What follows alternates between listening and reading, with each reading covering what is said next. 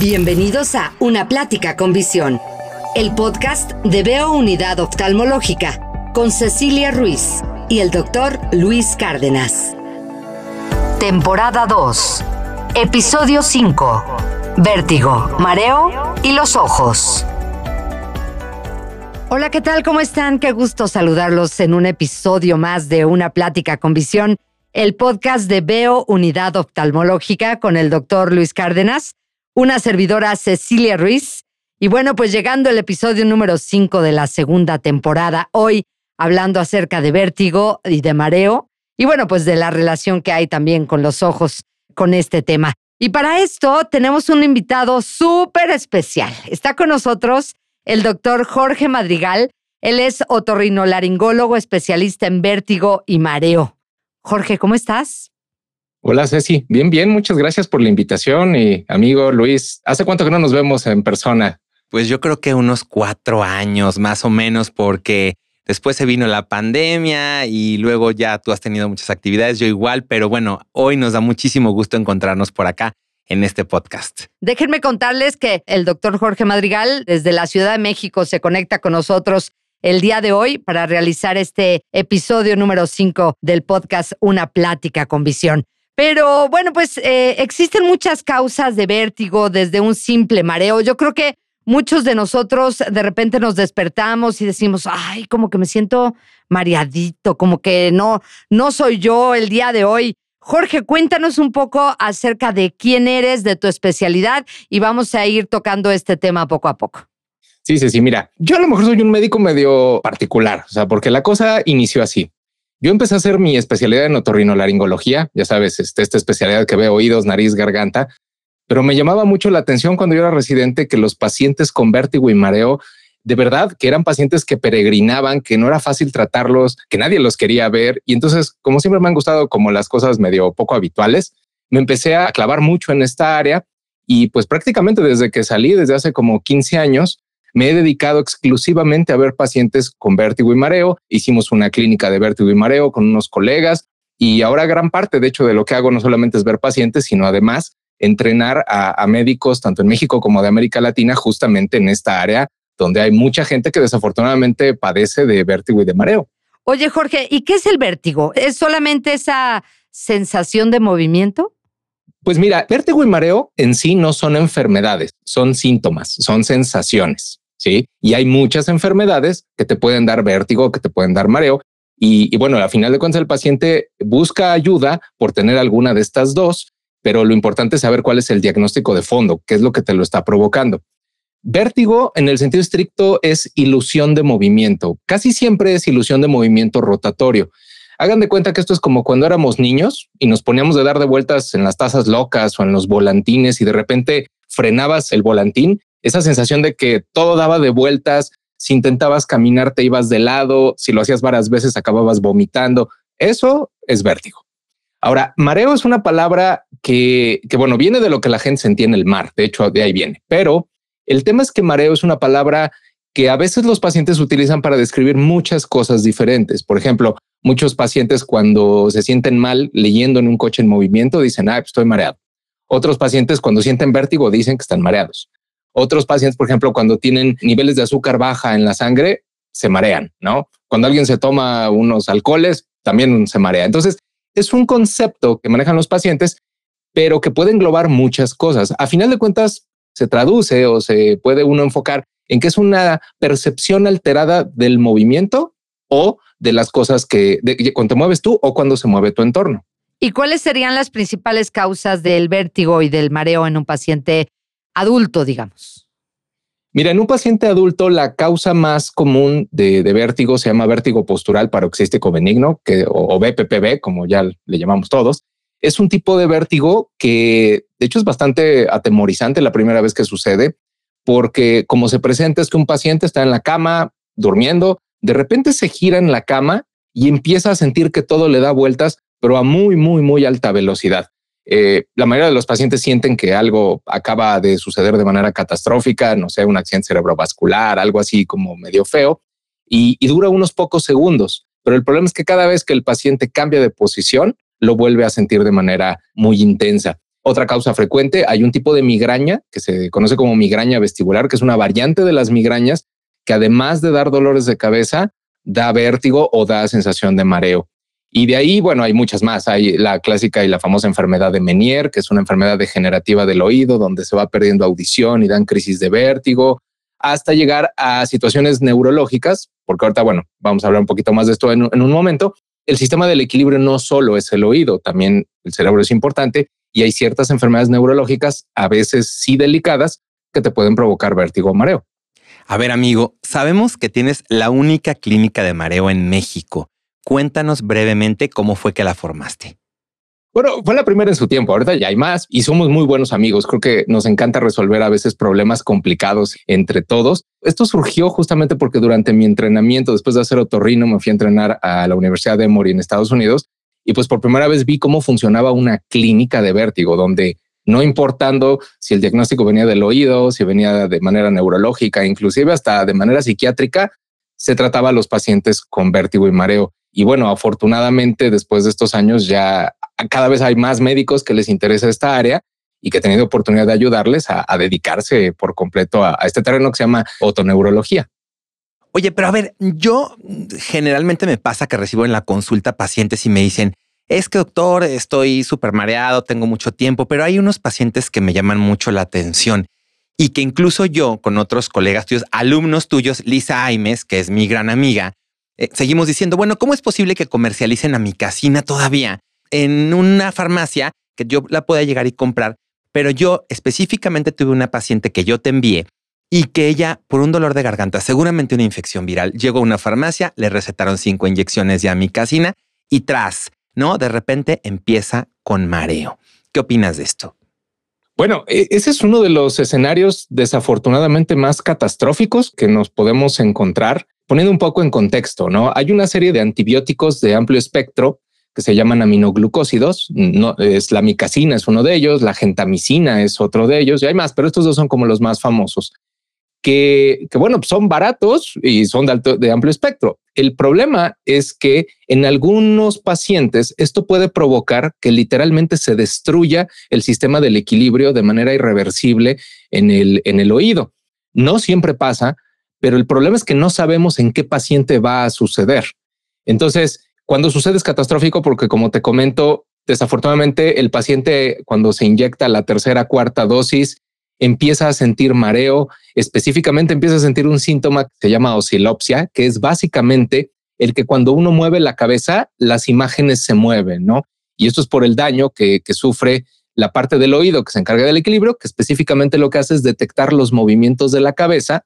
Al detectar los movimientos de la cabeza, provoca que los ojos se muevan de cierta manera para que nosotros, cuando movemos la cabeza, se mantienen imágenes estables en la retina, en la fobia precisamente, ¿no? Entonces lo que sucede con estos pacientes es que literal se les destruye el sensor de movimiento y cada vez que se mueven, llámale voltear, llámale caminar, que la cabeza va moviéndose arriba abajo, su entorno se brinca como, como, ¿sabes cómo? Como cuando antes un camarógrafo corría con una cámara, esta imagen de que, de que todo, todo brincaba idéntico. Eso es oscilopsia. ¿Y por qué se sigue usando la micacina, la gentamicina? Desafortunadamente, en gran la mayoría de las veces por desconocimiento de que puede llegar a causar este tipo de problemas, ¿no? ¿Es inmediato entonces esa sensación de que te están inyectando a la segunda o tercera inyección, ya perdiste el equilibrio? O sea, ya llega el mareo. O sea, no, yo pensaba ahorita que estaban platicando, ay, te inyectaron y luego después de un tiempo, ay, me siento mareado. ¿Qué será? ¿Qué será? O sea, no, si te pasa eso, ya vas con el, el doctor le dices, estoy muy mareado. ¿Qué tomó? Pues me inyectaron esto. Ah, esa es la razón. Es correcto. Sucede, mira, me ha tocado desde la tercera dosis, o sea, desde la desde el tercer día que le ponen la inyección empieza la destrucción vestibular hasta una semana después. Realmente es bastante rápido, o sea, no no es común que se, se retrase mucho. Y aquí el tema es que el paciente no siente vértigo. Ellos no sienten que giran las cosas. Más bien sienten que cuando ellos mueven la cabeza, el entorno se mueve literalmente. Ay, qué y ya que sucedió eso, desafortunadamente no hay vuelta atrás. El problema con estos pacientes es que la rehabilitación, que después hablaremos de ella, es una rehabilitación un poco complicada, donde si bien nos va, los podemos llevar al 60, 70% de las capacidades que tenían. pero no a todos les pasa con ese medicamento o si es casi casi una regla. No, no, no, no es lo más común. El problema es que no sabemos qué paciente va a provocar esa reacción. Entonces, el, el, tema es que además el que tú previamente hayas recibido ese medicamento, gentamicina o amicacina, y no te haya pasado nada, eso no quiere decir que la siguiente vez que te lo pongan no vas a responder de esta manera. Entonces, yo creo que aquí el, tema es que hay antibióticos que son más seguros, que son más eficaces, a lo mejor un poco más caros, pero son más seguros y más eficaces y que se deben de usar primero, tan solo por el riesgo. Cuando un paciente llega, por ejemplo, de que tiene un, no sé, unas pseudomonas espantosas que son resistentes a todos, un, un bicho súper difícil y a lo mejor el paciente está en terapia intensiva y no queda de otra más que ponerle eso y te hace un daño vestibular, dices, bueno, es que era eso que se muriera el paciente. No se murió, pero quedó con un daño, pero vivió. Es riesgo-beneficio.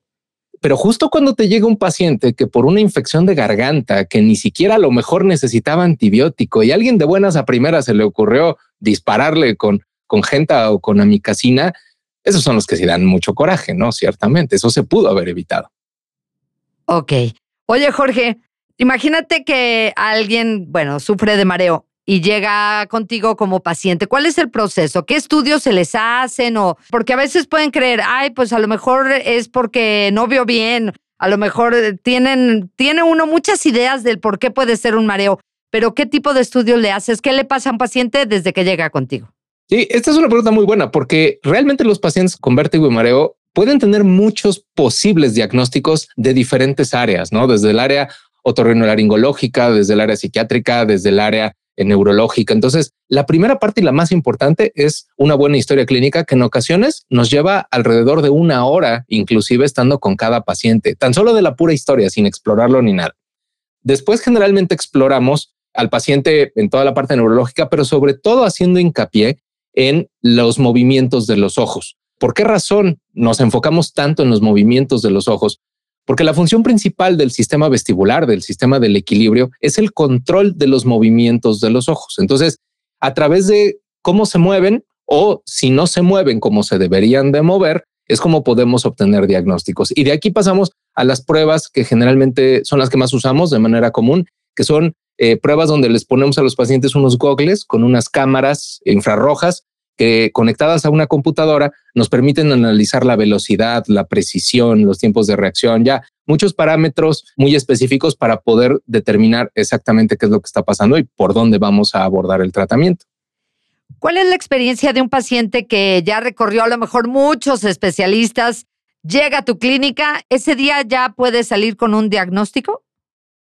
Sí, es la idea. El 90% de los pacientes, o sea, el 90% de los pacientes tienen situaciones o enfermedades que afortunadamente en una visita, que sí se van a llevar a veces dos horas, dos horas y media en la primera visita por todo esto que te cuento en cuanto a las pruebas y en cuanto a, a la exploración física, la idea es que ya salgan con un diagnóstico y que iniciemos cuanto antes el tratamiento. En ocasiones hay que hacer otras pruebas, por ejemplo, resonancias magnéticas, sobre todo cuando sospechamos situaciones pues un poco más complicadas como tumoraciones, como enfermedades vasculares cerebrales, pero afortunadamente esos no son la mayoría.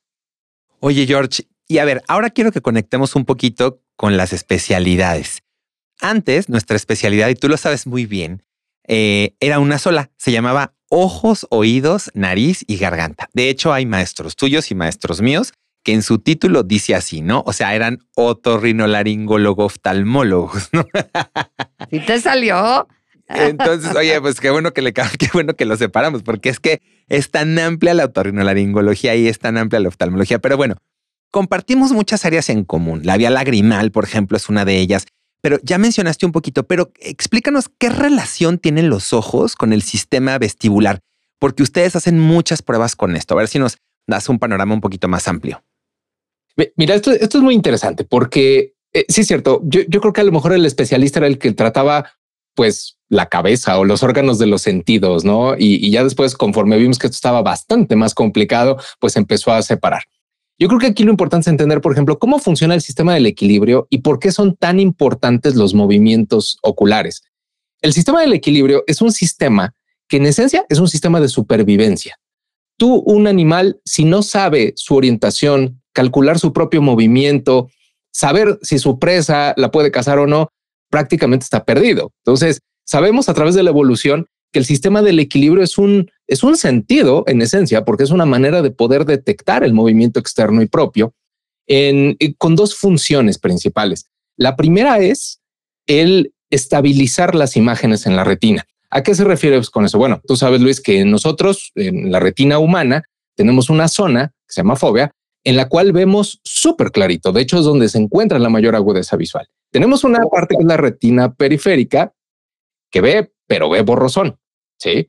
Entonces, eso conlleva un problema, porque cuando tú quieres ver algo que se está moviendo, tienes que tener un sistema que se encargue de mantener lo que quieres ver en esa pequeña zona que ve súper bien. Y el otro problema es qué onda cuando yo me muevo y quiero mantener una imagen en ese pedacito de retina que se llama fobia. Entonces allí el problema es que tengo que tener un sistema que estabilice la posición de los ojos, no importando que me esté moviendo yo. Esa es la función principal del sistema vestibular. Hay otra parte que es la que controla, por ejemplo, el que no me caiga, el que yo me pueda mover, pero la principal principal es la que controla los movimientos oculares para poder mantener imágenes bien enfocadas en la fobia. A mí como que ya me marearon.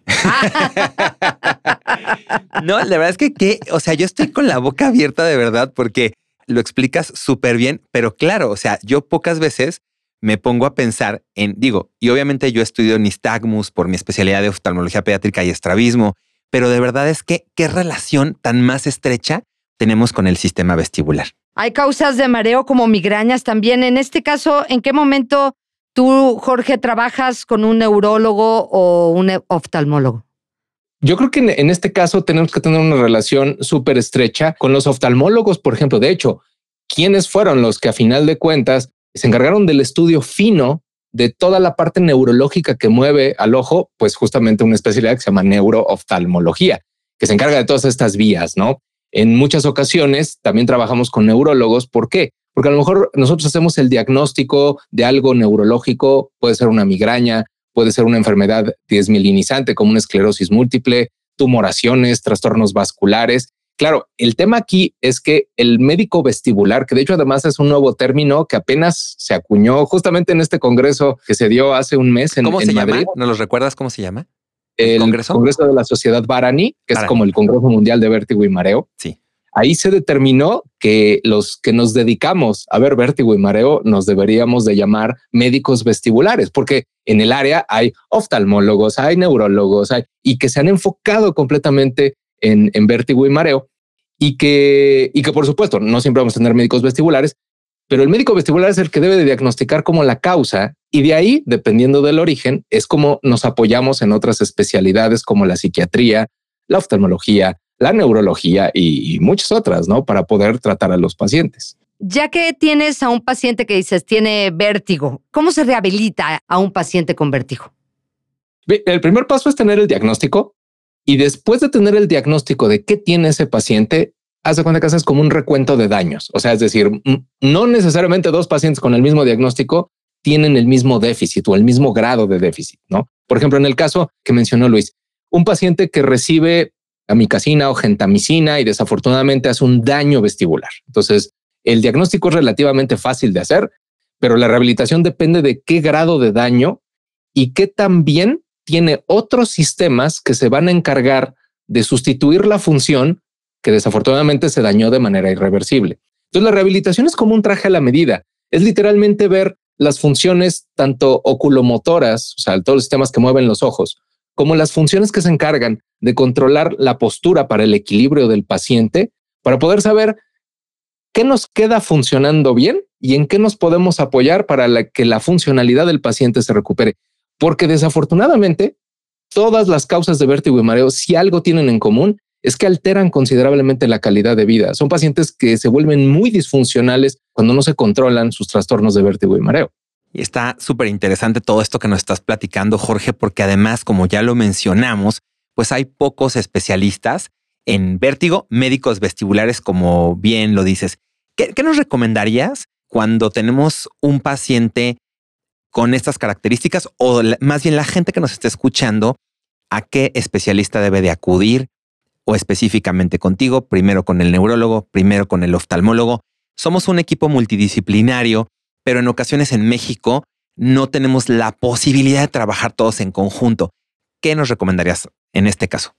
Lo ideal en un futuro va a ser justamente ubicar a tu médico vestibular. Todavía es algo nuevo, pero actualmente tanto los otorrinos con entrenamiento en trastornos vestibulares o los neurólogos con entrenamiento en trastornos vestibulares o inclusive en México, eh, a diferencia de otros países, tenemos una especialidad médica que se llama audiología, fonometría y otoneurología, que es una especialidad, no, no es como de las clásicas que conocemos, pero ya hay un buen número de especialistas en el país que justamente pueden ser quienes en primera instancia pueden captar al paciente y orientarlo para poder llegar al diagnóstico, ¿no?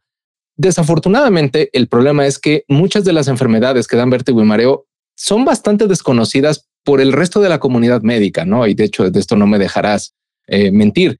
Por lo que no es raro que desafortunadamente los pacientes a veces es un peregrinar bastante intenso. Hay una estadística en Estados Unidos, Luis, que sabes cuánto se tarda en Estados Unidos hace 10 años, cuánto se tardaba un paciente con un daño por amicacina en ser diagnosticado. Eso está muy bien. ¿Cuánto tiempo?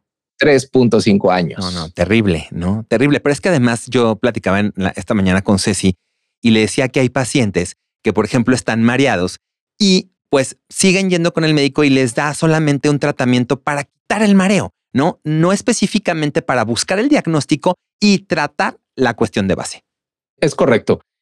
Desafortunadamente, para muchos médicos, simplemente vértigo y mareo es darle un antivertiginoso o un medicamento para el mareo, ¿no? Y esto hay que entenderlo, a lo mejor vamos a hacer una pequeña analogía, ¿no? Es como si tú llegaras con un dolor abdominal, te duele la panza, y en vez de que llegues y te digan si es una apendicitis o si es una piedra en el riñón o, es un embarazo ectópico o algo así, te digan, ay, pues tómate tu buscapina y pues que se te quite el dolor, ¿no? Y, y si te vuelve a doler, pues te la vuelves a tomar, ¿no?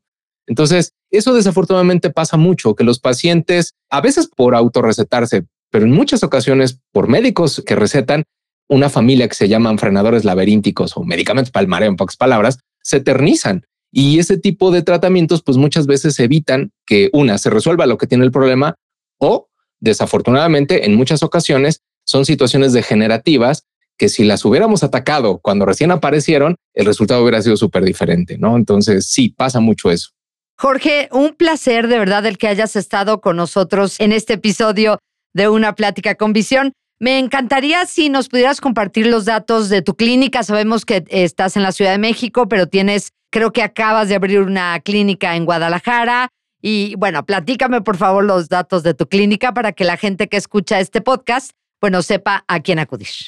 Claro, claro, sí, con todo gusto, Ceci. Mira, en Guadalajara, justo este año abrimos el Centro de Vértigo y Mareo, que se encuentra dentro del Hospital Real San José Villarreal. El teléfono, si quieren marcar, es 33 21 01 0007. El Centro de Vértigo y Mareo Guadalajara está dirigido por la doctora Elizabeth Andalón, que es una extraordinaria otoneuróloga. Y acá en Ciudad de México estamos en la colonia Roma Sur, en la calle de Tuxpan, eh, número 8, y el teléfono es 55 11 06 26 77. Pues muchísimas gracias al doctor Jorge Madrigal. Él es otorrinolaringólogo especialista en vértigo y mareo, que ya sabemos que son médicos. Especialistas en medicina vestibular. Así es. Hoy aprendimos muchísimas cosas, Jorge. Muchísimas gracias, Jorge. No, encantado de estar aquí con ustedes. Hasta la próxima. Gracias, Luis. Muchas gracias, Ceci. Nos escuchamos la próxima. Hasta luego. Escuchaste Una Plática con Visión, el podcast de Veo Unidad Oftalmológica con Cecilia Ruiz y el doctor Luis Cárdenas. Para mayor información, consulta www.beosaludvisual.com o llama al 33 36 42 43 33.